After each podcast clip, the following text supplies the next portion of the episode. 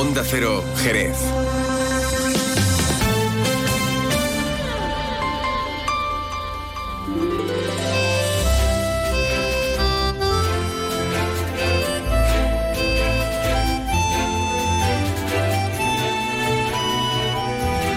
Más de uno Jerez. Leonardo Galán, Onda Cero.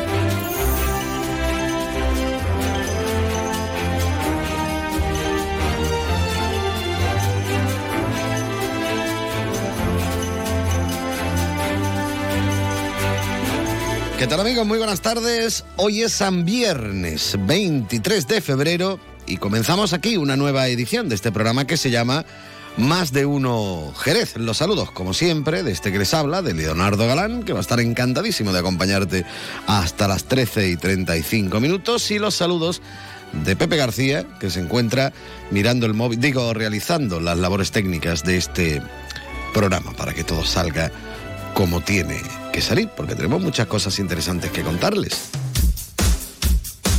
Por supuesto, primero que nada, nos vamos a enterar bien de cómo ha amanecido Jerez y su comarca y de todo lo que huela a actualidad. Para ello estará por aquí nuestro compañero Juan Ignacio López, que luego ya, como saben, a las 13 y 35, cuando terminemos aquí en el Más de Uno, bueno, pues él nos ofrecerá toda la actualidad de forma amplia, la versión del director, podríamos decir, en Noticias Más de Uno Jerez.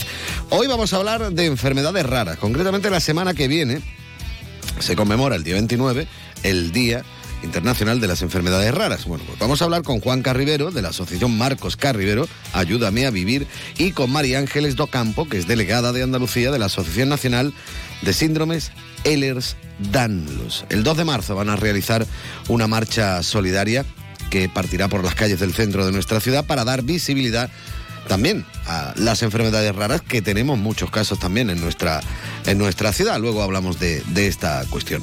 También hay que recordar que comienza ya el Festival de Jerez. Y dentro de ese marco incomparable, con esa cantidad de espectáculos que hay programados, más de 50, nos comentaba ya nuestro compañero Juan Ignacio López, bueno, pues uno de esos espectáculos es este domingo. Concretamente, José de los Camarones nos va a ofrecer en los museos de la Atalaya Tenlo por cuenta. Tenlo por cuenta es eh, el nuevo disco que va a presentar. Todavía de momento lo que tenemos es una canción nada más. Pero luego vamos a charlar con él y vamos a conocer un poquito qué es lo que nos va a ofrecer en ese espectáculo. Y también estará por aquí por los estudios en el día de hoy José Ángel Aparicio, es el delegado de Deportes y de Educación del Ayuntamiento de Jerez. Hablaremos con él entre otras cuestiones del Campeonato Amateur de Andalucía de boxeo, que se va a celebrar el próximo 2 de marzo, de la 35 reunión de atletismo escolar y del segundo campeonato de rugby, que también se va a disputar en nuestra localidad. De este y de mucho más vamos a hablar aquí en Más de Uno Jerez, un Más de Uno que va a comenzar como siempre mirando a los cielos para ver cómo van a estar de cara a las próximas horas. Para ello, contando con el patrocinio de Alvariza Motor, contactamos con la Agencia Estatal de Meteorología. Y ahora la información meteorológica con el patrocinio de Alvariza Motor. Buenas tardes. Hoy el viento es moderado del oeste con intervalos fuertes en el litoral atlántico y en el estrecho al anochecer. Las temperaturas bajan y dejan una máxima de 18 grados en Cádiz y tenemos intervalos de cielos nubosos con precipitaciones débiles. Mañana seguiremos con intervalos de cielos nubosos sin descartar precipitaciones débiles ocasionales que serán más probables en el litoral atlántico y en las sierras. Habrá también brumas matinales en Grazalema. El viento será moderado del noroeste con intervalos fuertes en el litoral durante la primera mitad del día y las temperaturas sin cambios marcarán 18 grados en Cádiz y en Algeciras y 17 en Arcos de la Frontera. Es una información de la Agencia Estatal de Meteorología. Alvariza Motor te ha ofrecido la información del tiempo. El otro día me preguntaron qué consejo le darías al Joaquín Prat del futuro. Pues le diría que siga eligiendo Suzuki S-Cross. Nuevo Suzuki S-Cross con tecnología híbrida, versiones 4x4 y etiqueta eco. Descubre más en suzuki.es y déjate sorprender por su precio imbatible. Y ahora tu S-Cross 100% conectado con Suzuki Connect. Suzuki S-Cross. Cross the line. Véalo en Alvariza Motor, concesionario oficial Suzuki, Avenida Tío Pepe 21, Jerez. Más de uno. Honda Cero Jerez. Leonardo Galán.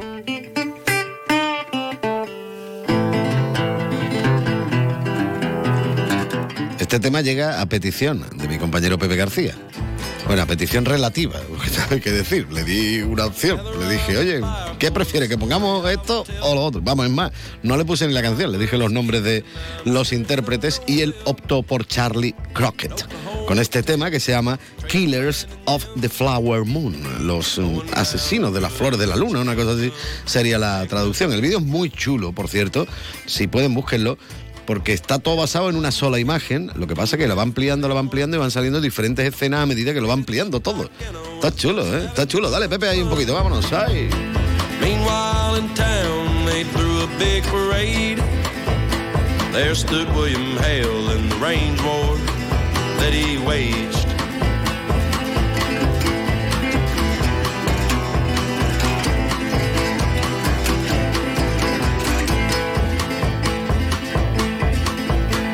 Just across the county on that very day. In a pool of blood did Charles Whitehorn lay. Charles was Anna's cousin, so was Henry Rowe. Who died shortly after William Hale made him alone.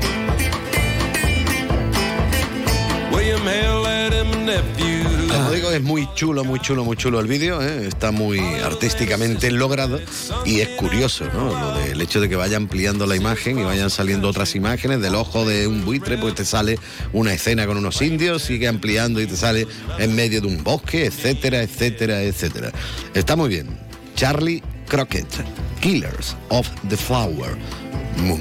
Uy, qué bonito me ha quedado, Ponme la sintonía de mm, informativo de esto, de actualidad, para que le demos la bienvenida a Mr. Juan Ignacio López. Juan Ignacio, muy buenas tardes. Muy buenas tardes. Siete caballos vienen de bonanza. Bueno. Sí, señor, ¿le gusta a usted el country? Sí, sí, me gusta, me gusta el country, me gusta el country. Bueno, pero eh, estamos atentos a otras cosas, por ejemplo, al pleno ordinario del mes de febrero, que todavía está teniendo lugar en el salón de plenos del ayuntamiento. Eh, pleno que ha comenzado con un minuto de silencio por las víctimas del incendio de Valencia, que les estamos contando en los servicios informativos, una, un- toda una eh, tragedia. Eh, después ha intervenido el Consejo Local de la Mujer refiriéndose al 8 de marzo, que ya lo tenemos ahí muy cerquita. Recuerden, es el Día Internacional de la Mujer y incluso hoy se ha llegado a alterar el orden del día en atención a alguien que va a ser reconocido y será el próximo 9 de marzo, hijo predilecto, perdón, hijo adoptivo. Estamos con lo de predilecto todavía encima, hijo adoptivo de Jerez. Eh, ya lo contábamos eh, antes de finalizar el año. Antonio Gómez Moreno es el fundador de Madre Coraje. Fundaba esta ONG que ya todo el mundo conoce y es característica por los contenedores de ropa usada, pero sobre todo del aceite usado. ¿Cuántas garrafas ha llevado el personal que ahora mismo está escuchando Onda Cero hasta Méndez Núñez, ¿no? Hasta la nave.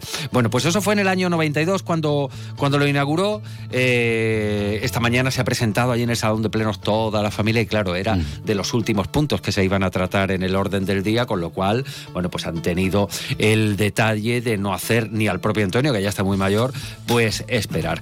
Eh, después de esto, bueno, pues eh, diferentes puntos del orden del día. Uno especialmente característico, la aprobación definitiva de las directrices y estrategias para proteger el paisaje del viñedo. Ahí ha habido debate, después escucharemos la secuencia entre la delegada de urbanismo, Belén de la Cuadra, eh, por su parte también la intervención de Kika González desde la confluencia, desde el Grupo Municipal Socialista, José Antonio Díaz, y nuevamente, bueno, pues el cierre por parte de Belén de la Cuadra. Pero es que se ha colado hasta el nombre de alguien que mandó en la ciudad durante 24 años. Y Estamos hablando del exalcalde eh, Pedro Pacheco Herrera, que ha presentado una alegación precisamente contra esto. Bueno, y lógicamente tenemos que hablar del festival. Bueno, si usted quiere, yo me callo ya. la última, la última que es la primera de hoy, porque hoy arranca el Festival de Jerez. Esta noche, en las tablas del Teatro Villamarta, la encargada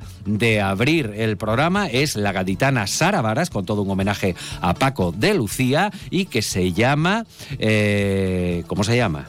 ¿Cómo se llama? El- Buena pregunta. Bueno, pues... Se llama eh, Espectáculo de Sara Varas. eh, espectáculo de, de Sara Varas que estará esta noche, como decimos, en las tablas del Villamarta. Algo para y, después, después no y lo cuenta. mañana, y mañana. No nos haga spoiler. Ah, me callo, ya me callo. Venga, hasta. Ignacio López, gracias. Hasta luego. Más de uno. Honda Cero Jerez. Leonardo Galán. Luce Shopping, el mayor centro outlet de la provincia de Cádiz, patrocina este espacio.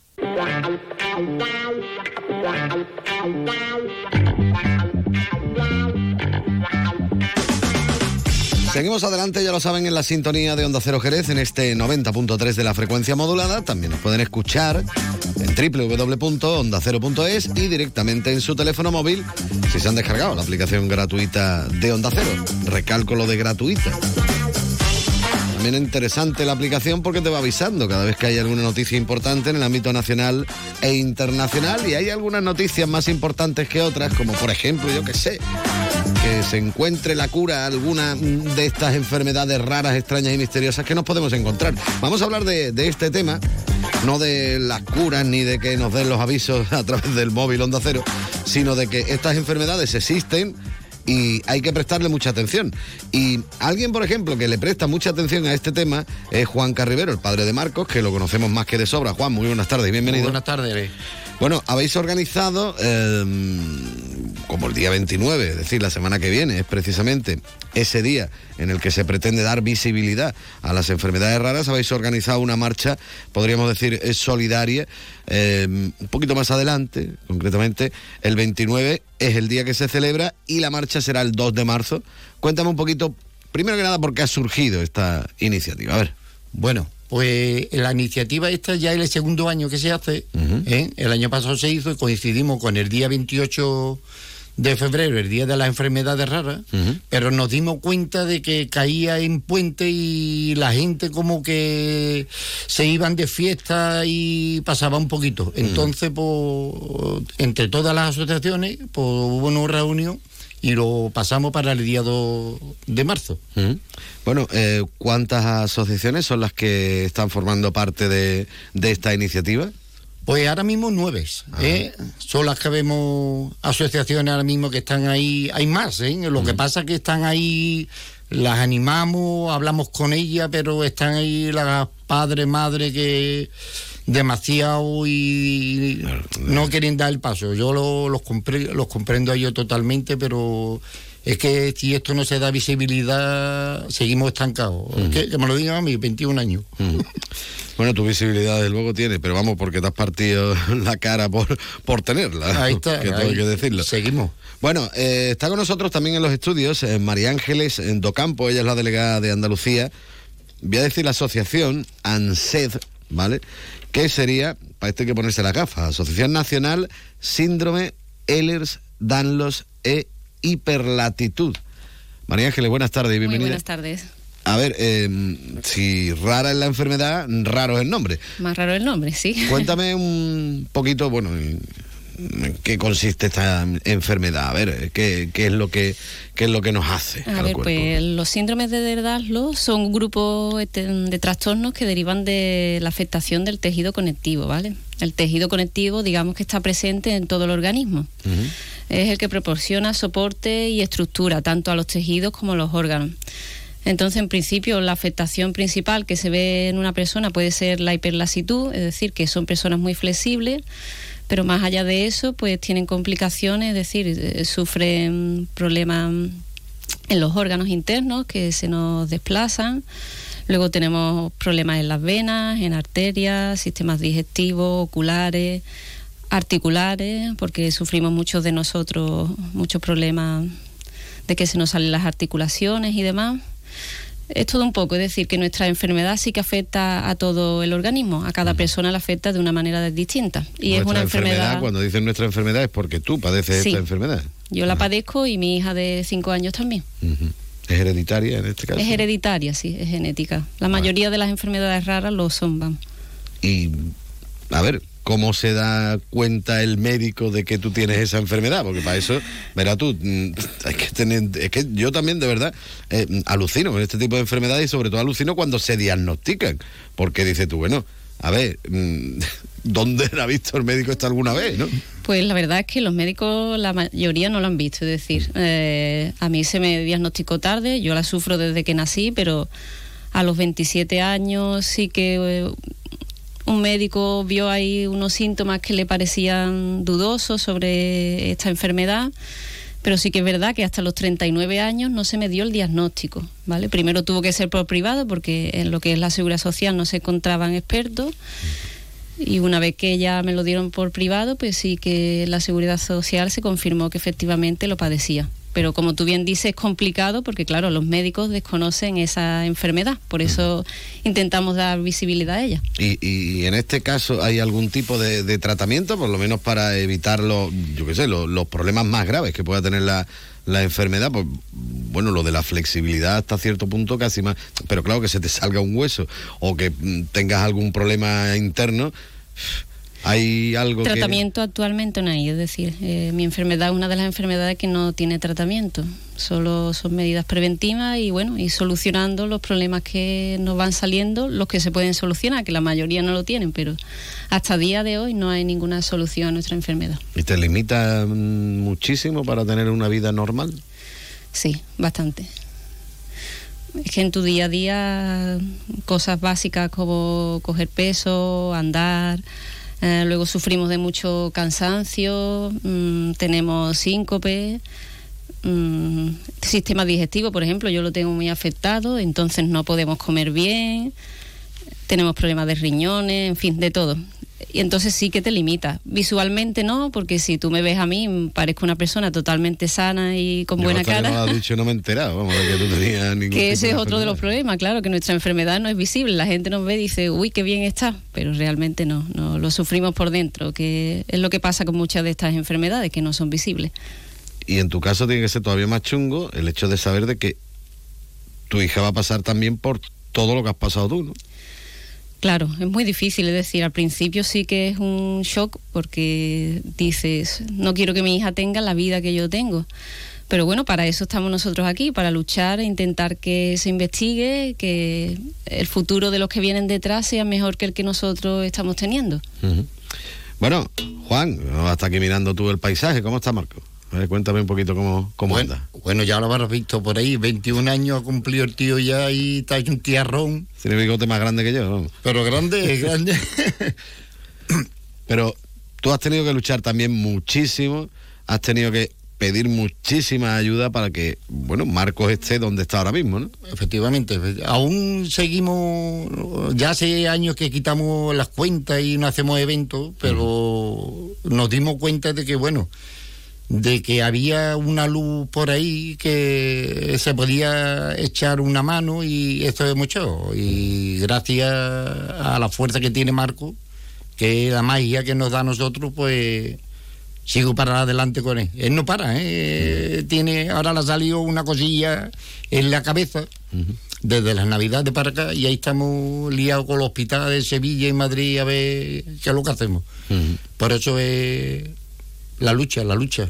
Pero es, importante, eh, por ejemplo, que desde la Asociación Marcos Carribero Ayúdame a Vivir, bueno, pues también forme parte de, de, la organización de, todo este evento, más que nada también por la experiencia que tienes tú a la hora de, poder moverte y a la hora de poder hablar de, todas estas eh, cuestiones. Pero que, mm, claro, como dices tú, me imagino que, hay familias que dicen, mira, yo prefiero no decir nada de tal, porque parece que es que le van a poner un estigma al niño o a la niña o, lo que sea. Me imagino que tiene que ser muy complicado en una familia, bueno, esto lo pregunto a los dos, que me conteste el que quiera, tiene que ser muy complicado para una familia, bueno, pues el llevar eh, esta carga sobre los hombros, ¿no? Sí, es complicado. Juan, Juan lo puede decir que lleva más experiencia que yo, pero sí, es complicado y es lo que dice, a veces es difícil salir de detrás de la cortina porque el mundo no es tan fácil como creemos, es decir, no es que la inclusión esté a diario ni que sea fácil decir que tienes una enfermedad y todo, todo el mundo te mire como si no pasa nada, porque esa no es la realidad. Entonces sí, hay muchas personas que están ahí detrás y bueno, yo desde aquí le invito de que es verdad que todas las personas que tenemos enfermedades raras y estamos en esto, al final somos como una gran familia que nos apoyamos todos y eso también es algo importante. ¿Y notáis el apoyo de las administraciones? Es decir, porque antes no se hablaba de esto de las enfermedades raras, nada. No se hablaba nada en absoluto, vamos, el que le tocaba la lotería decía vaya tela y aguantarse como buenamente puede. Hoy por lo menos se habla de eso que yo creo que ya es un paso. Ahí está. Lo principal es eso, Leo, que le vamos a intentar de dar visibilidad, porque mm. desde que el año pasado Rosa, es una de las presidentas que tiene también una enfermedad rara, me tocó mm. y me llamó. Yo encantadísimo de echarle el cable, porque nosotros como asociación y, y en la oscuridad ayudamos muchísimas familias y mm. niños y nos traemos niños de afuera, de Tetuán, para ayudarlo y, que tenga calidad de vida. Pero desde el momento que me nos lo dijo Rosa, pues yo encantadísimo. Gracias al esfuerzo que hicimos con Marco, todo el pueblo de Jerez, España entera que se volcó con él, para operarlo en Boston y las tres veces que hemos ido, pues claro, eso para mí ha hecho una experiencia y, y una fortaleza para llamar a las puertas e intentar de que sea lo más sensible y más calidad de vida para todos. Bueno, vamos a recordar la cita, eh, el día de las enfermedades raras, el 29 de febrero, pero la fecha que tienen que apuntar en el calendario, el 2 de marzo, van a partir desde las once y media de la mañana desde la rotonda de los casinos para que todo el mundo se sume y para que todo el mundo también pueda informarse un poquito de todas estas enfermedades raras que, que, nos podemos encontrar y que muchas las podemos tener al lado, que lo mismo puede tenerlo directamente el vecino. Juan, eh, María Ángeles, yo quería agradeceros que hayáis estado con nosotros aquí en Onda Cero. Bueno, y si queréis comentar algo más, aprovechad que tenéis el micrófono abierto. No os peleéis por hablar. Bueno, me, gustaría sí comentar, eh, vamos, listar un poco los compañeros que también van a estar, ¿vale? En principio estaría la aventura de X-Men, que es una mutación muy rara llamada síndrome de Petit una mutación genética del gen X, que aquí tenemos a nuestro afectado, que es nuestro niño Marcos, Luego estará también la asociación ASCOP, que es una asociación española de síndromes compresivos vasculares. Eh, FOP, Un Grito a la Esperanza, que son afectados de fibrodisplasia osificante progresiva. Y también tenemos también una niña aquí, que es Valentina. Eh, DUS España Parent Project, que son afectados de distrofia muscular de Duchen y Becker. UNIPER, que también es una asociación para familias y personas de la provincia de Cádiz con enfermedades raras. Eh, la Asociación Síndrome Prader-Willis de Andalucía, que es un trastorno también genético poco frecuente, y la Asociación Síndrome Quilomicroanemia Familiar, que es una hiperlipidemia genética también muy, muy rara, ¿vale? Y también tenemos aquí a Rosa, que es una compañera que está afectada. Aparte, pues está la asociación de, de, Marcos Carribero, que está aquí Juan con nosotros, y la nuestra, que es la DANSE. En principio seríamos esas nuevas asociaciones. ¿Quieres decir algo, Juan? Yo sí, yo quería decir a los que nos escuchan, a los que miran para otro lado, de que esto existe, la enfermedad existe y la tenemos aquí al lado. Son contadas, pero no podemos mirar para otro lado, ni hacer caso omiso, ni dejarnos olvidados en un muro parado. A todas estas asociaciones que son padres, madres y niños. Las administraciones se tienen que dar cuenta. Hay un hospital que se llama En La Paz, que es científico para enfermedades raras, y ese debe de abrir las puertas para todos no tener la muralla que tenemos aquí para que nos desplacen allí, para que no investigación y eso, eso no puede existir. Y luego todas las limitaciones que tenemos. Madre que te conocemos nosotros de aquí para que le mande una prótesis en un lado, se lo cortan, o Marco tiene que derivarlo a Sevilla, no lo cortan, o esta mujer que tiene una enfermedad y tiene limitadas sus capacidades. Eso no puede ser. Eso tiene que darle visibilidad y se tiene que sentar con nosotros y abrir un hueco para nosotros y para todas las personas que vayan llegando. No nos pueden dejar en el, en el caón guardado. Porque ya nosotros sabemos y hemos pasado por eso. Pero no puede ser. No podemos invertir en dinero que no vale la pena y dejar a nuestros hijos, familia, lo que sea, estancados. Habrá que darle vida como a todo el mundo. Es lo que yo digo. Y para eso tenemos que echaros un cable todos y apoyaros el próximo día 2 de marzo en la rotonda de los casinos a las once y media de la mañana. Lo dicho, Juan, María Ángeles, muchísimas gracias. Gracias, Leo. Gracias.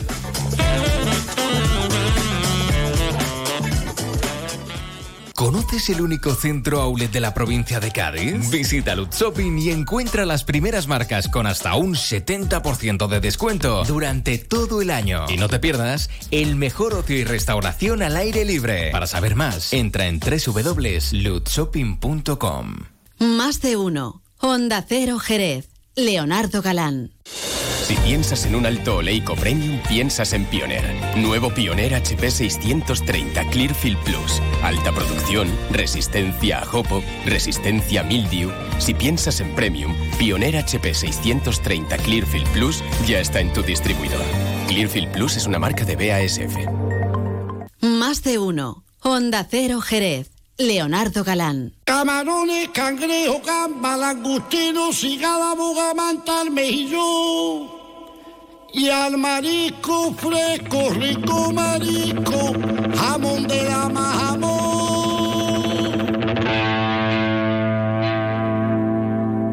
Y el niño dos camarones, pregona con su prego, lo mismo vende cangrejo, gavichela de corazón canto, le Gaby se lo contó mi amor. Por eso que salí que niña guapa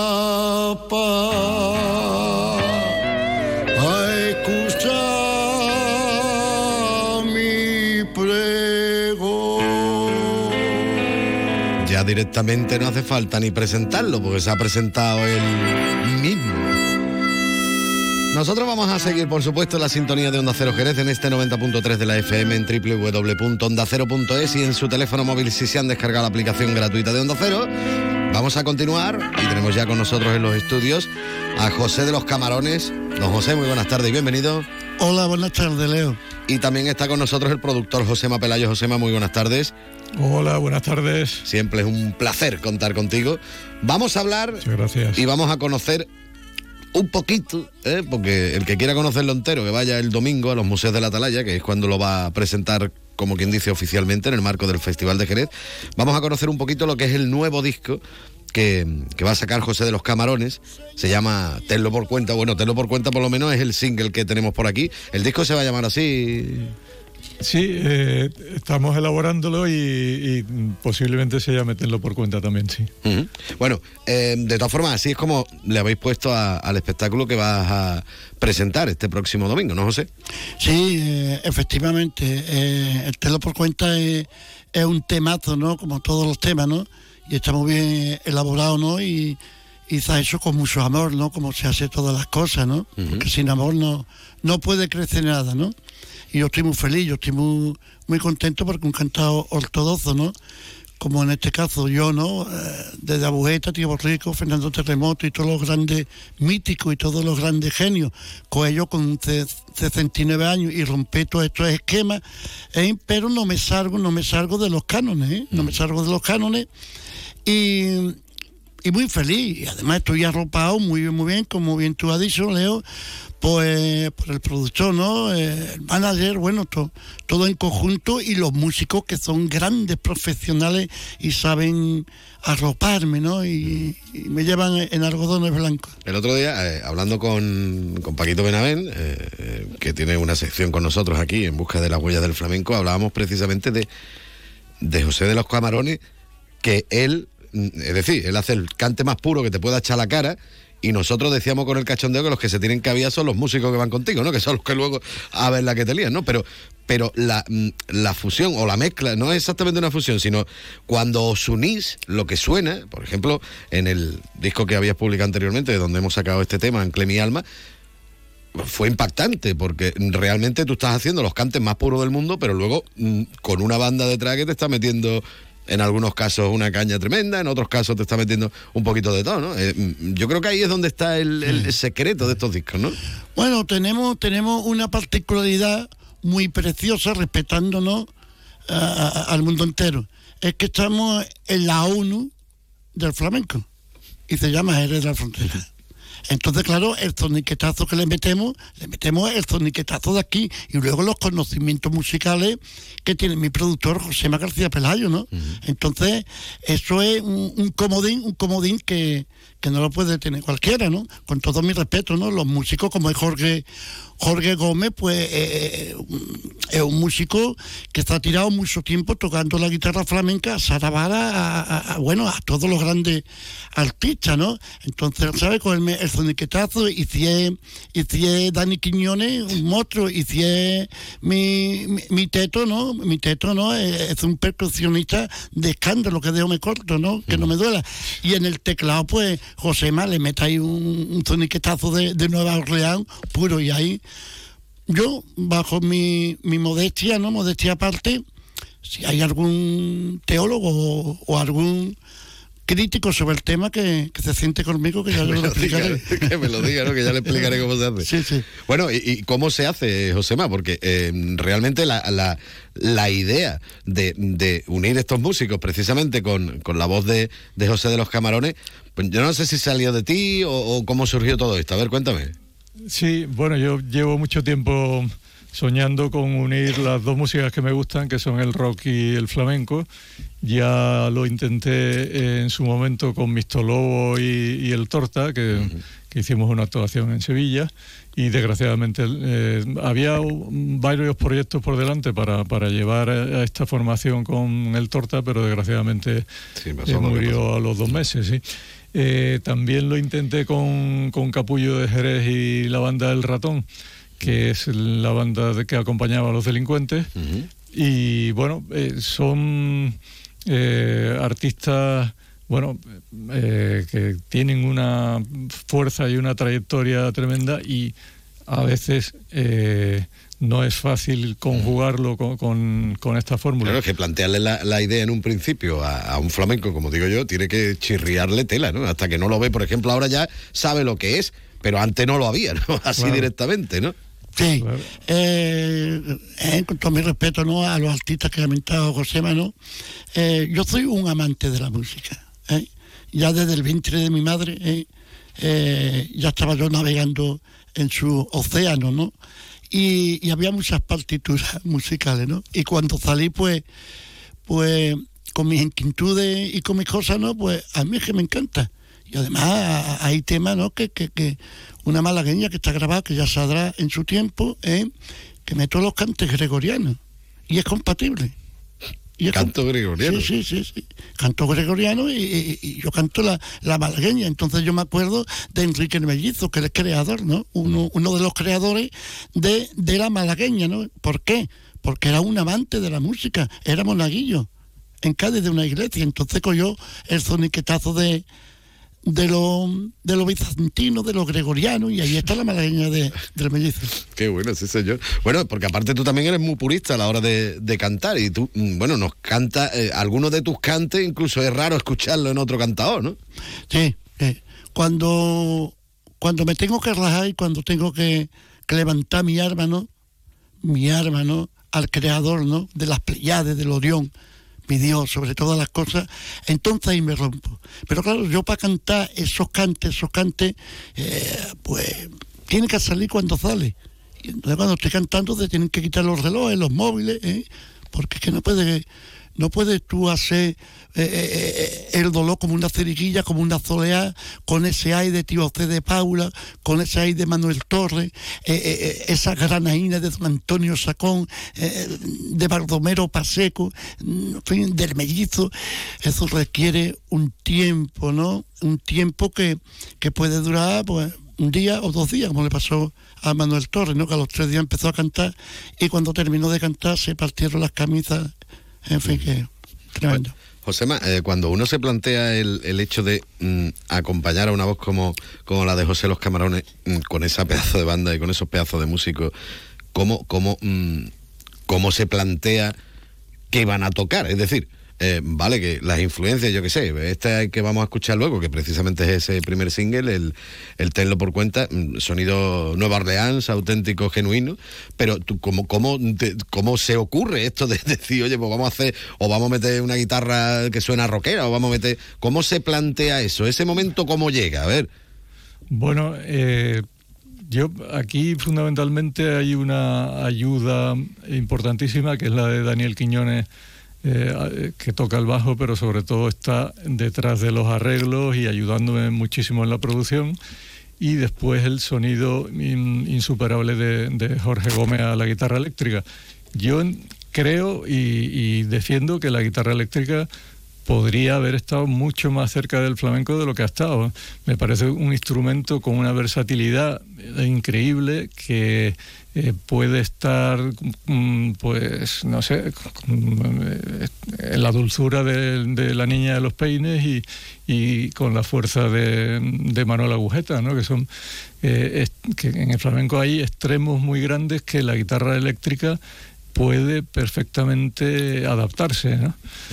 Eh, estos planteamientos que hacemos es, bueno, eh, tenemos una voz como la de José que, que canta con la verdad en la garganta, vamos a intentar estar detrás apoyándolo y haciendo que todo esto crezca a la altura de, de- de- de su voz.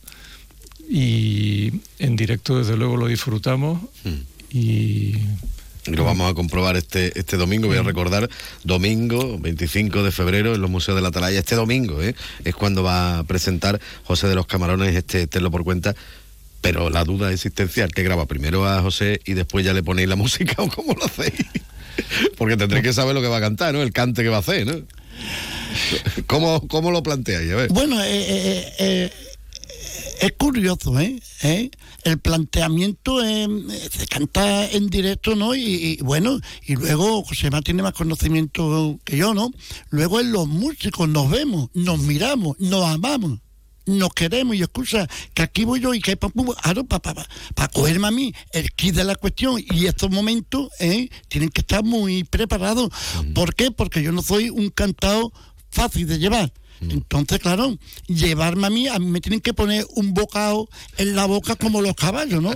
Porque es que me desboco y a veces las emociones, las emociones hay que saberlas canalizarlas para que vaya todo a compás. Sí, pero como decimos también eh, que son unos grandísimos músicos los que los que te van a acompañar, bueno, los que de hecho te, te acompañan también en, en los discos y, y yo creo que están hechos a, a mil batallas de, de- de mil voces diferentes, ¿no? Que también eso es, es muy importante. Bueno, el caso que ahora vamos a poner el tema este de Tenlo por cuenta, que a mí me, a mí me flipa, sinceramente, ¿eh? me, me encanta cómo, cómo ha quedado. En el disco que más nos vamos a encontrar cuando, cuando salga ya, oficialmente. A ver, Josema. Bueno, ahí de todo. Vamos a trabajar sobre todo con letras de, de poetas místicos.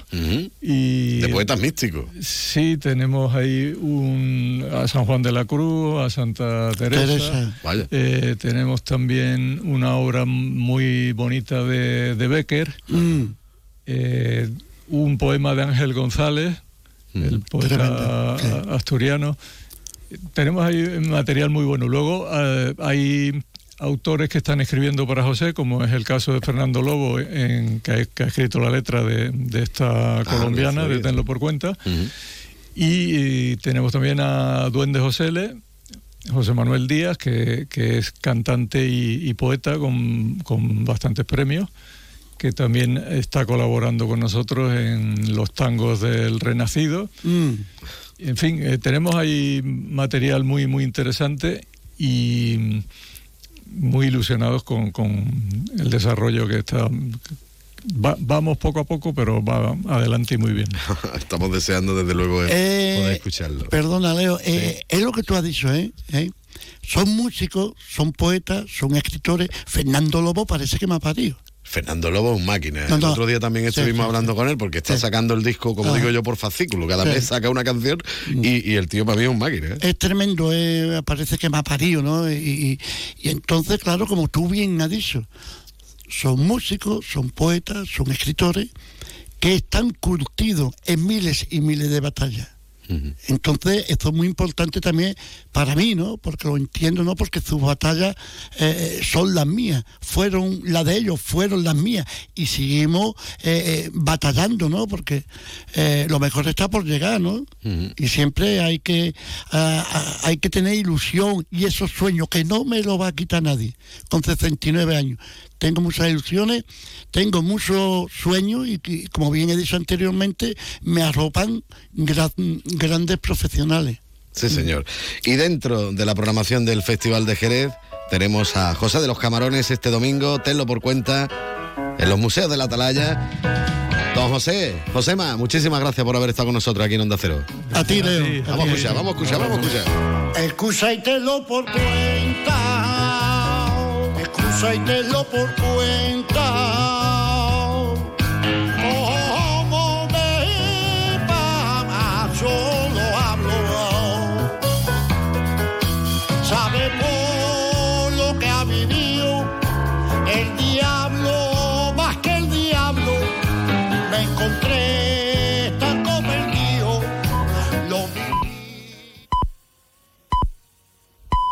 Es la una de la tarde, mediodía en Canarias.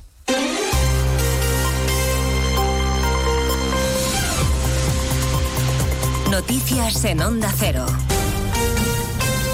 Buenas tardes, avanzamos a esta hora todas las novedades del principal asunto que nos va a ocupar a partir de las 12 noticias mediodía, el devastador incendio en dos torres de viviendas en Valencia, en Campanar, que de momento deja cuatro víctimas mortales y 14 desaparecidos. Cientos de familias lo han perdido todo, sus viviendas han quedado calcinadas y unas horas después de iniciarse el fuego solo queda un enorme y fantasmagórico esqueleto de lo que ayer era un edificio residencial de lujo. El presidente Sánchez se ha desplazado hasta Valencia, ha llegado a la zona pocos minutos antes del mediodía, ha comprobado sobre el terreno el enorme daño causado y se ha entrevistado con los responsables que coordinan las labores de emergencia y rescate. Ha dado las gracias a todos los efectivos que trabajan en esta tragedia y ha ofrecido la colaboración de la Administración Central, agradecido por la ola de solidaridad. Escuchando a Sánchez en el puesto de mando, pendiente de cualquier novedad, está Juanjo Tobar. Una de las prioridades ahora es conocer lo que ocurre dentro del inmueble, aseguraba el presidente del gobierno Pedro Sánchez. En estos momentos, bombero y policía científica se encuentran dentro de algunas de las 138 viviendas calcinadas, con el objetivo de esclarecer si hay más víctimas mortales y conocer también las causas del incendio. En su intervención, Sánchez agradecía la labor de los cuerpos de seguridad, especialmente de los seis bomberos que han ingresado en los hospitales de la ciudad de Valencia, aunque sus vidas no corren peligro. A ellos, a esos servidores públicos, les quiero agradecer su labor, su dedicación, su compromiso, hasta incluso jugándose la vida, como hemos visto en algunos bomberos que han resultado heridos, pero que afortunadamente están ahora fuera, fuera de riesgo. Los últimos datos confirman, como decimos, cuatro personas fallecidas y 14 desaparecidas. También el presidente de la Generalitat Valenciana, Carlos Mazón, ha anunciado ayudas económicas y sociales para las familias afectadas. En unos minutos, la subdelegada del Gobierno, Pilar Bernabé, actualizará los datos y las novedades del incendio. Ayudas, como decía Juanjo Tobar, anunciadas por Mazón para quienes opten, por ejemplo, a comprar ropa y comida, elementos básicos o a un alquiler, incluso para los que quieran comprar una vivienda. Lo decía Mazón desde el puesto de mando un primer paquete de ayudas directas de entre 6.000 y 10.000 euros para las familias afectadas en su vivienda habitual para gastos de primera necesidad, gastos de ropa, gastos de taxi, gastos de comida, gastos de bebida. Es gente que lo ha perdido todo Ayudas que se van a gestionar de forma urgente el lunes que viene y que se tramitarán a través de una ventanilla única. Muchos vecinos han sido realojados en hoteles de la ciudad de manera provisional hasta que se encuentre una solución definitiva. Hoy aún en shock, ayudados por equipos de psicólogos que tratan de hacerles la vida algo más fácil y les ofrecen asistencia. En uno de esos hoteles está Begoña Perpiñá. Nos encontramos precisamente a las puertas del Hotel Valencia Palas de las instituciones que han puesto a disposición de los afectados. Actualmente son 38 las personas que se hospedan aquí de forma temporal, todos ellos adultos, personas eh, de las cuales hemos conocido sus testimonios sobre la tragedia. Lo han perdido todo. Una de ellas es Laura, una vecina que nos contaba cómo salió del edificio por las escaleras antes de que las llamas lo arrasaran. Salgo de la ducha y digo, uy, huele un poco churrascado. Total, que me fui a cerrar las ventanas de la habitación y del comedor y yo ya me tenía que ir y digo, pues me la chaqueta y me fui y cerré todo. Y entonces cuando abrí la puerta de casa ya vi que había un poquito de humo y dije, no voy a bajar por el ascensor, voy a bajar por la escalera. Y nada, ya bajando por la escalera me encontré los bomberos, salí por patas. Además, el ayuntamiento ha puesto a disposición de los afectados las 131 viviendas que ha adquirido recientemente de nueva construcción al ayuntamiento y que se encuentran en el distrito de Patraix. Bueno, a partir de las dos les contaremos lo que se va conociendo de las causas de este devastador incendio que se extendió rápidamente. La probabilidad que cobra más fuerza a la espera de la investigación es la de que algún material utilizado para revestir la fachada, como saben, fuera altamente inflamable. Esta mañana en más de uno, la vicepresidenta del Colegio de Ingenieros Técnicos, Esther Puchades, confirmaba que son materiales que ya no se utilizan porque la normativa ha cambiado. Eh, los materiales que ahora se ven y que se pueden consultar en este momento en, en Internet sobre mm, el aplacado de fachada de aluminio, composite y demás, eh, habla de otro tipo de composición. Y, y, frente al fuego mucho más estable, desde luego. Este será, desde luego, el asunto principal que abordaremos en Noticias Mediodía y también analizaremos el informe de la Fiscalía Anticorrupción que forma parte del sumario del caso Coldo. Acaba de trascender ese informe. La Fiscalía sostiene que Coldo García agilizó trámites con el Ministerio de Ábalos para la venta de mascarillas e incrementó de forma extraordinaria su patrimonio, un millón y medio en apenas dos años, Evaya Mazares. Solo cinco meses después de las adjudicaciones millonarias bajo sospecha, el patrimonio de Coldo García comienza a engordar, el suyo, el de su pareja y también el de su hija menor. No se corresponde con los ingresos procedentes de sus actividades. Anticorrupción relata que en los años posteriores a los contratos de las mascarillas aumentan sus ingresos en efectivo, pero él saca menos dinero del banco, lo que denota la posible existencia de otra fuente financiera de origen desconocido. Entre 2020 y 2022, el notable incremento de su patrimonio asciende a un millón y medio de euros. En concreto, se desquita de parte de sus hipotecas y préstamos para la compra de de tres inmuebles en Benidorm. Y además les contamos un nuevo caso de violencia machista. El detenido por asesinar a su mujer en Aldea del Rey, en Ciudad Real, llamó a la Guardia Civil para contar lo que acababa de hacer. Cuando los agentes se desplazaron al domicilio, encontraron el cuerpo sin vida de Cándida, de 54 años. Es la cuarta mujer en lo que va de año. El niño de ambos, de 8 años, estaba en el colegio. De todo ello hablaremos en 55 minutos cuando abordemos la actualidad de esta mañana de viernes 23 de febrero. Elena Gijón, a las 2, Noticias Mediodía.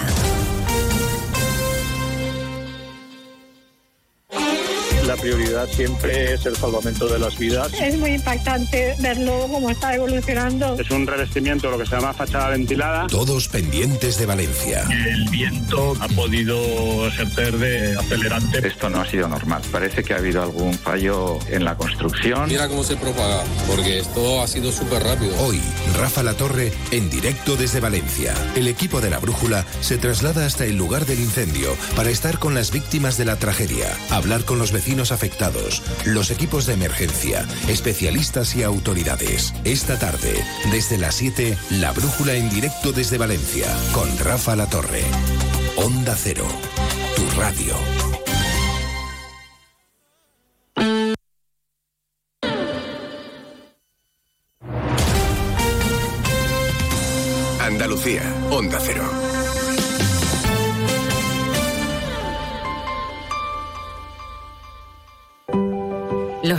Somos líderes en poner el alma en todo, en sacar una sonrisa, en dar siempre la bienvenida. Somos líderes en el arte de sentir, en echarle coraje al día a día, en exigirnos cada vez más. Somos líderes en entendernos, en amarnos, en escuchar a los demás. Tenemos mucho que celebrar. 28 de febrero, Día de Andalucía, Junta de Andalucía. Sobre todo, Onda Cero Andalucía. En Onda Cero, Noticias de Andalucía. Jaime Castilla. Buenas tardes. Hacemos hasta ahora un repaso de la actualidad de Andalucía de este viernes 23 de febrero, día en el que la Asociación Unificada de la Guardia Civil en Andalucía ha pedido la dimisión inmediata del director general de la Benemérita, Leonardo Marcos, tras decir esta semana que no aprecia ningún error que pueda vincularse al asesinato de los dos guardias civiles en Barbate, del que se cumple ya dos semanas. Precisamente hoy, embarcaciones del Instituto Armado han interceptado una narcolancha cargada con más de 1.300 litros de gasolina y 39 de hachís. Hay un detenido, en Cero Cádiz, Jaime Álvarez. Sí, fue sorprendida esta narcolancha cuando se encontraba con otras tres en las costas de Conil. Se dio a la fuga cuando vio la presencia de las embarcaciones de la Guardia Civil. El acoso era constante e hizo que una de estas embarcaciones ilegales se averiara. Se ha detenido a una persona que tenía además tres requisitorias de búsqueda, detención e ingreso en prisión. En Palos de la Frontera, el presidente de la Junta, Juanma Moreno, y la ministra de Transición Ecológica, Teresa Rivera, han puesto la primera piedra de la que será la mayor planta de biocombustibles de segunda generación del sur de Europa. Donde Cero Huelva, Rafael López. CEPSA y BioOil se unen para iniciar desde hoy lo que definen como la revolución verde, la producción de combustibles sostenibles. Y lo hacen poniendo la primera piedra a una planta en la que van a invertir 1.200 millones de euros y que va a generar 2.000 empleos entre directos e indirectos. De Córdoba llega una gran noticia gastronómica porque hoy viernes comienza la temporada de caracoles. Son Cero Córdoba, María Luisa Hurtado. 35 puestos repartidos por toda la ciudad ofrecen hasta mediados de junio no solo los tradicionales caracoles picantes en salsa o caldo. Cada año se presentan nuevas recetas que suben también de precio. La ración cuesta este año entre 20 y 60 céntimos más. Entre esas recetas más novedosas se ofrece el perrito caliente de caracoles. Seguimos ahora con el repaso de la actualidad del resto de provincias y lo hacemos por Almería. En Almería, prisión el conductor de un camión que circulaba por la 7 con 100 kilos de marihuana en la cabina. La detención se ha producido tras la sospecha de que un grupo organizado estuviese utilizando la logística de empresas de transporte asentadas en Almería y Murcia para realizar envíos de droga. En Ceuta, consternación tras el fallecimiento de un joven militar que estuvo destinado en el Tercio Duque de Alba y que era sargento alumno de tercer curso en la Academia de Infantería de Toledo. El joven ha fallecido en un accidente de tráfico por una colisión múltiple con el camión militar cuando regresaba tras realizar unas maniobras para su formación. En Granada, la estación de esquí de Sierra Nevada abre hoy de manera progresiva sus remontes. De momento, la borrasca Luis ha provocado el cierre momentáneo del telecabina Borreguiles por la rotura de una polea y que se mantengan cerradas las zonas de La Laguna y Veleta por el hielo y el viento que puede alcanzar los 90 kilómetros por hora. En Jaén, el presidente del Partido Popular en la provincia y también parlamentario andaluz, Eric Domínguez, ha renunciado a su acta de concejal en el ayuntamiento de la capital cuando no se cumple ni un año de su llegada al consistorio jiennense. Lo ha hecho en el transcurso de la sesión plenaria de hoy. En Málaga ha sido desmantelada una organización dedicada al tráfico de drogas desde Marruecos para su venta en España. Llevaban en el momento de la detención de los seis integrantes de la banda 250 kilos camuflados en una furgoneta. Los detenidos lo fueron en la localidad alicantina de Alfaz del Pi, pero mantuvieron los contactos en la provincia de Málaga para llevar a cabo la venta de la droga. Y en Sevilla ha tenido lugar hoy el acto de entrega de las banderas de Andalucía de la provincia. Entre los galardonados, la presentadora de esta casa, Eva González, el escritor de literatura romántica Blue Jeans o el galerista de arte Pepe Cobo. Más noticias de Andalucía a las 2 menos 10 aquí en Onda Cero. Onda Cero. Noticias de Andalucía. Nos encanta viajar, nos encanta Andalucía. ¿Te vienes a conocerla? Iniciamos nuestro viaje cada miércoles a las dos y media de la tarde y recorremos Andalucía contigo.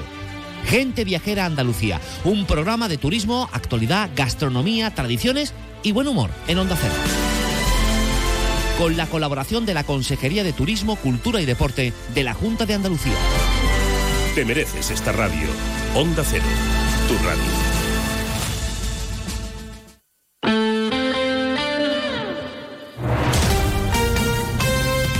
Onda Cero, Jerez.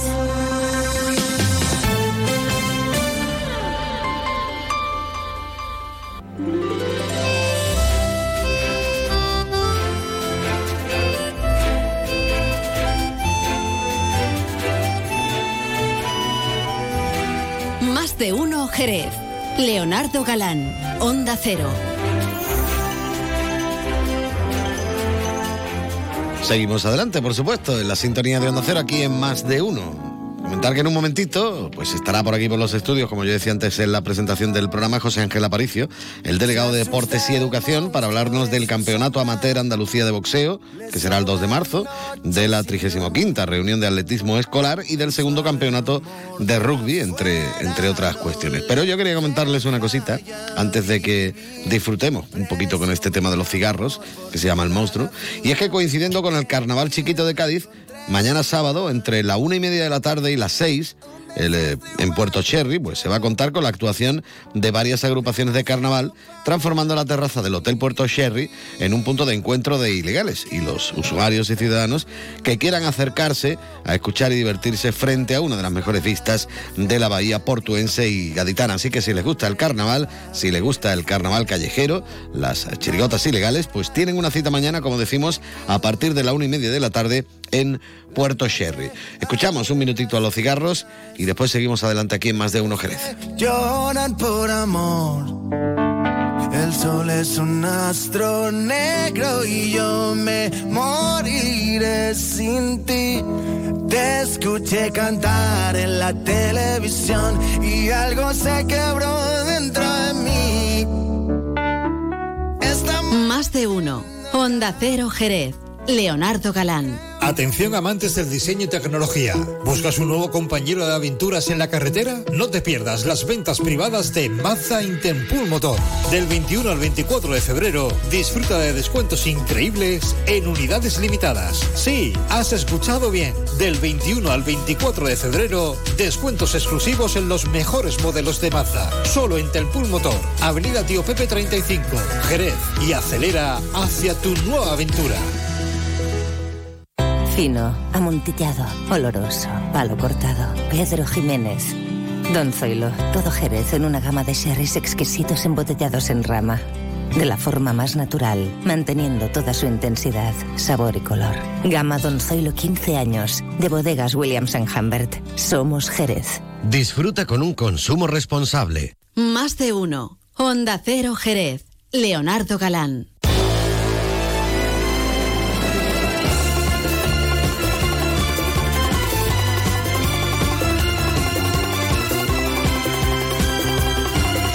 Bueno, seguramente más de uno, y nunca mejor dicho, lo digo por el programa en el que están escuchando, se acordará de esta musiquilla, ¿no? De estas fanfarrias, de...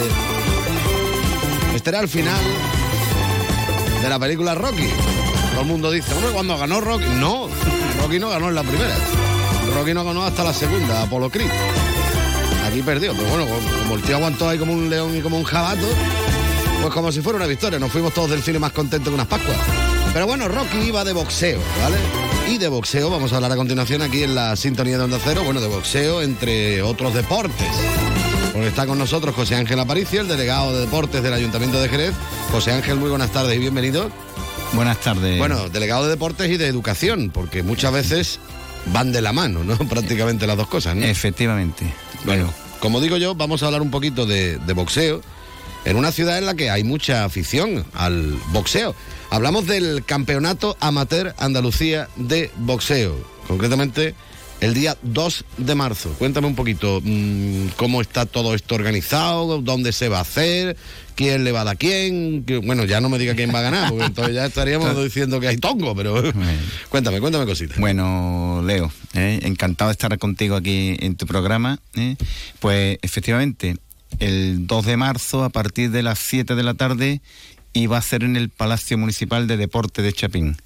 Eh, este campeonato de boxeo amateur de Andalucía, pues va a coger 10 combates. Vaya. ¿Mm? Un número bastante importante. Eh, y de nivel. Y de nivel, y de nivel. Ten en cuenta que tenemos que felicitar a Antonio Navarro del, del Jerez Boxing Club, porque ha organizado esta velada de boxeo aquí en Jerez y gracias también a los patrocinadores, ¿no? Clínica Beyman, eh, Ferretería Jerez, eh, The Barber Shop y Charlie. Por eso que desde el ayuntamiento mm, nos parece muy interesante, queremos dar la bienvenida a este campeonato de boxeo amateur de aquí de Andalucía. Mm, ¿Por qué? Porque nos estamos convirtiendo otra vez en un momento de referencia del deporte provincial y regional. Eh, como bien sabe, yo creo que va a haber bastante nivel. ¿m? Creo que va a atraer a bastante aficionado de este deporte del boxeo. Y además mm, recordamos que el, el boxeo amateur eh, ya apareció, mm, empezó y, y apareció ya es un deporte olímpico, ¿eh? desde el año 1904, quiero recordar. Entonces este deporte, pues yo creo que tiene bastante disciplina y también se ve nobleza. ¿eh? Yo creo que dentro del ring mm, los boxeadores compiten con un rigor, eh, con nobleza y yo creo que todos los aficionados vamos a disfrutar dentro de la máxima seguridad que va a tener de este gran espectáculo. ¿eh? Bueno, cuando se habla de, del boxeo, pasa algo parecido con las artes marciales. Pues, Algunas veces queda como denostado porque dicen, sí, ahí están dos pegándose guantazos, bueno, en otro caso, bueno, haciéndose llaves y tal. Pero mm, justamente lo que se enseña en el boxeo y en las artes marciales es todo lo contrario.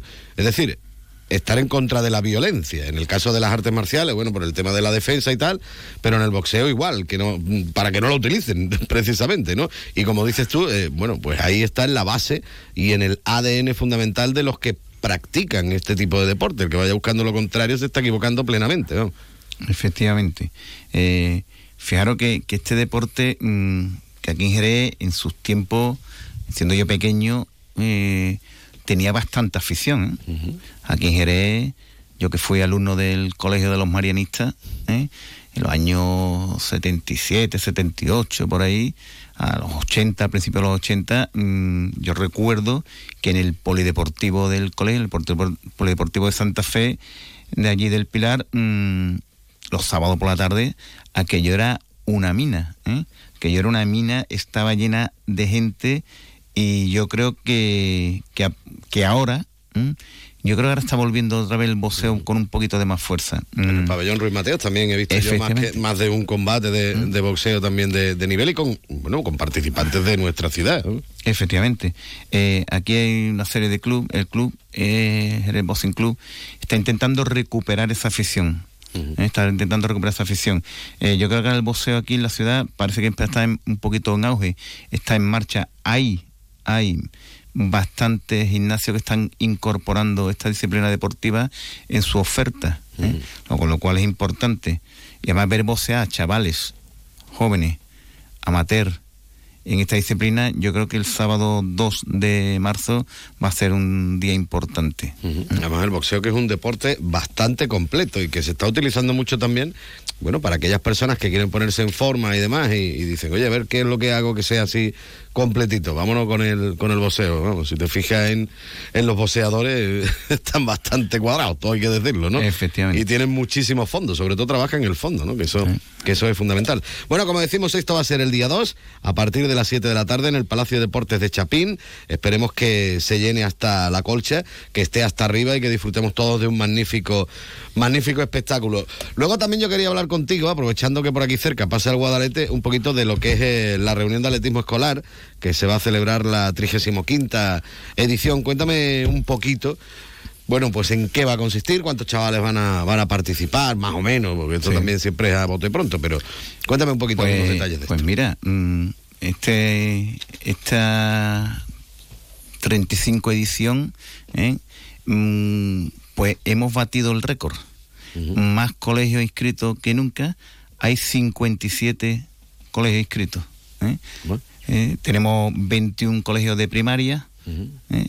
tenemos 18 institutos de secundaria, y tenemos 15 centros concertados, eh, tanto de primaria y secundaria, tenemos tres colegios privados y una cosa importante, el tema inclusivo.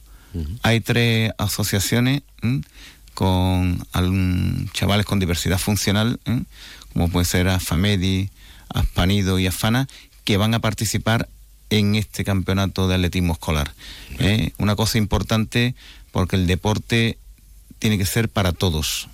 Que todos tengamos la oportunidad de disfrutar de este nivel de, de deporte que conlleva también eh, aparejado pues los hábitos de vida saludable que tan necesarios son ahora. ¿eh? Estamos viendo que lo- los chavales. Cada vez más están enganchados en las maquinitas, en los teléfonos móviles, etcétera, etcétera. Pues yo nuestra creo que hay, nos hay- iban a decir que nos quedáramos en casa. ¿sabes? Efectivamente. Con un balón al lado, espérate. y salíamos a la calle, salíamos a la calle a jugar.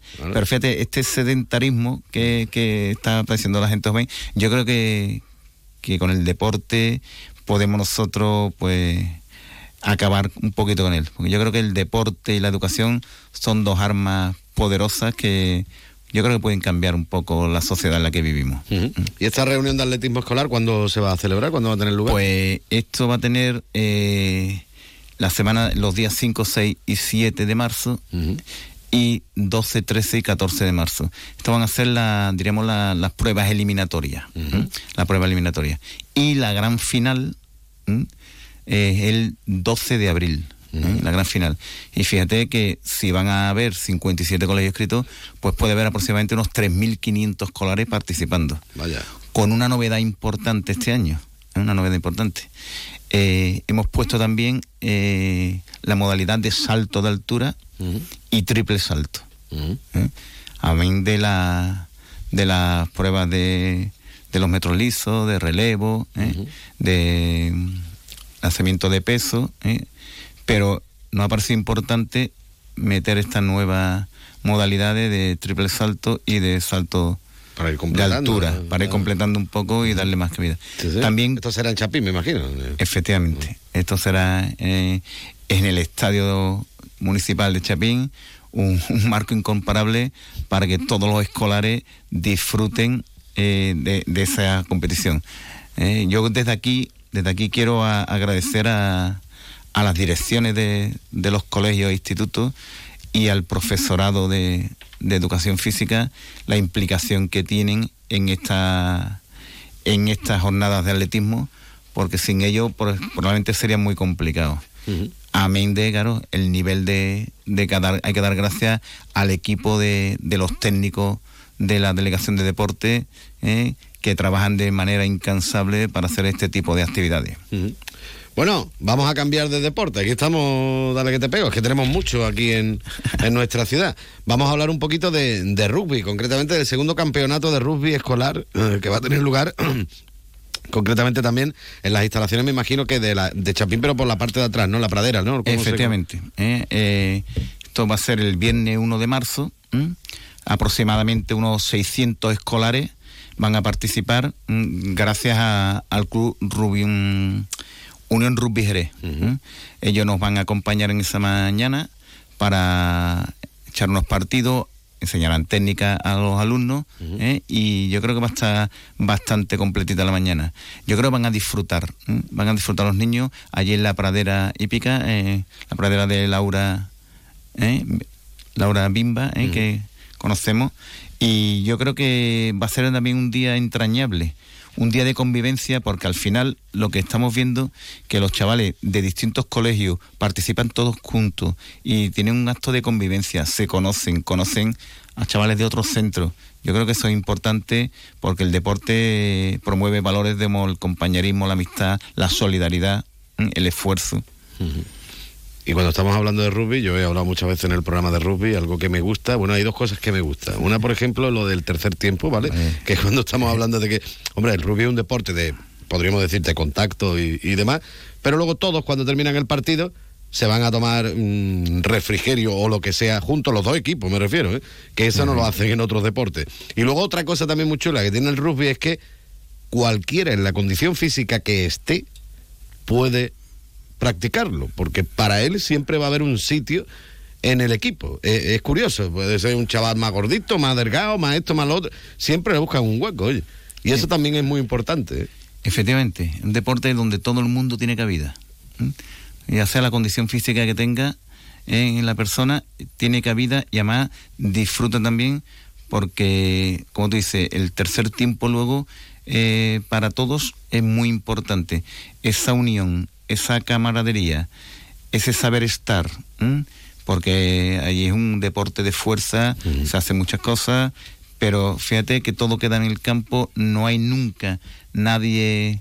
Eh, respeto que le tienen a los árbitros. efectivamente, nadie nunca raja, por decir algo así, de, lo que dice el árbitro, que es una cosa curiosa, ¿eh? con un deporte de fuerza y además todo el mundo tiene cabida que es importante. No hace falta ser un figura ¿eh? para estar en, ese deporte. Sí, señor. Bueno, y por último, brevemente, ya que te tengo por aquí, cuéntame un poquito cómo están las instalaciones municipales, cómo, em, qué carencias nos podemos encontrar, qué, puntos fuertes nos encontramos en la ciudad de Jerez en cuanto a nuestras instalaciones, qué, queremos reforzar.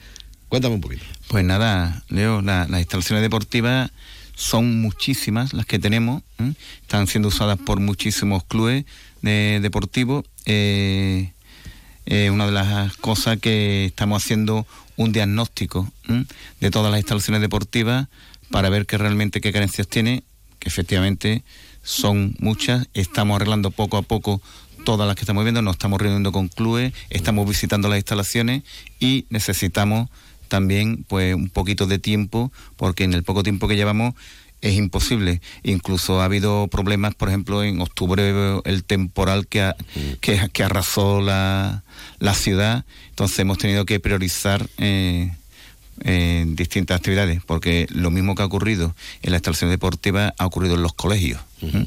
También, por lo menos te digo de las cosas que me encargo. y, y, bueno, y hemos visto lo que ha sufrido con la arboleda. Eh, yo recuerdo esa calle por Vera, donde todo se le veía, el suelo era todo verde y no se veía. Parecía el Corpus Christi de Zahara de la Sierra. Efectivamente.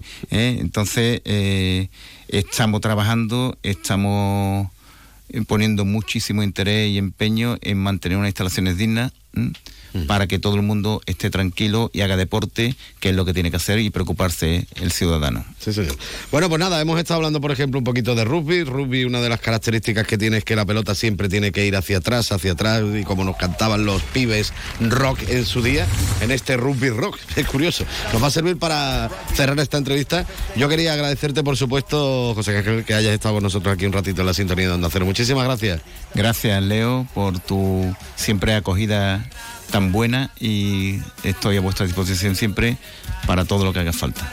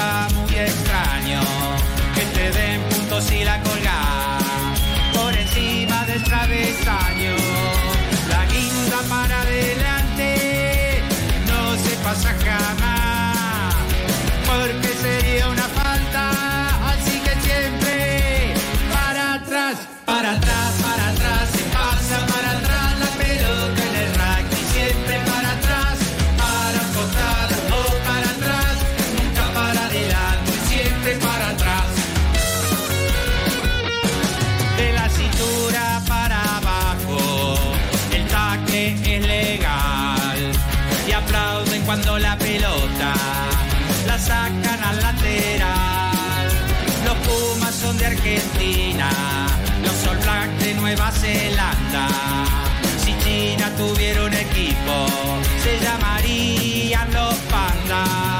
La guinda para adelante no se pasa jamás, porque sería una falta. Así que siempre para atrás, para atrás, para atrás, se pasa para atrás la pelota en el rugby. Siempre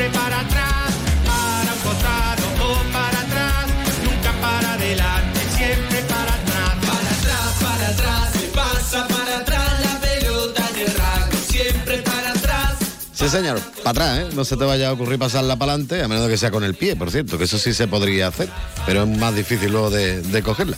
Pero bueno, siempre para atrás, si no es fuera de juego en el, en el rugby. Eh, fuera de juego nos quedamos nosotros y seguimos aquí hablando y hablando. Mira, dale ahí al botoncito, Pepe, porque este tema es espectacular, precisamente con la voz de Tom Jones. Esto está grabado en vivo, se llama Burning Hell, y nos va a servir para desearle un magnífico fin de semana, usted que nos está escuchando en estos momentos. Si quiere que el fin de semana sea totalmente redondo e idóneo, pues aproveche y se acerca por el restaurante Antonio para disfrutar con la mejor gastronomía y por supuesto siempre les recomendamos que esa gastronomía la acompañe con alguna copita de alguno de los vinos fantásticos de bodegas Williams and Humbert. No me atrevo a decirle ninguno porque están todos buenos. ¿Qué le vamos a hacer? Ahora eso sí, siempre con un consumo responsable. Nos vamos con Tom Jones. Ya saben que ahora llega toda la actualidad con Juan Ignacio López. Adiós.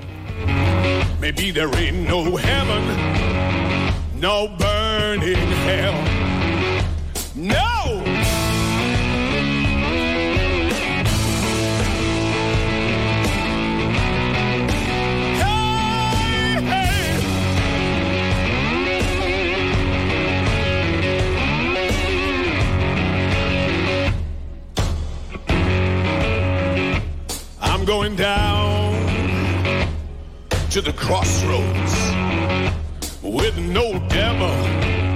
Well, I'll make a deal. I'm going down to the crossroads with no devil. Well, I'll make a deal. Maybe there ain't no heaven, no burning hell.